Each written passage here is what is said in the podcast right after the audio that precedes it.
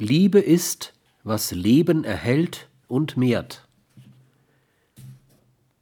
Die Jeschua-Botschaft lässt sich in dem Satz zusammenfassen: JHWH ist Liebe.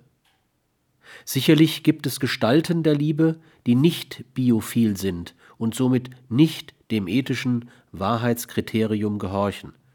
Es gibt eine Liebe, die Besitz ergreifen will, eine Liebe, die herrschen will, eine Liebe, die das Du zerstört vor dem Anspruch eines Wir. Aber all diese Formen des Liebens sind, wenn man der Jesua-Botschaft folgt, nicht gemeint. Vielmehr ist es die Liebe, die Liebe, die Leben erhalten und mehren will.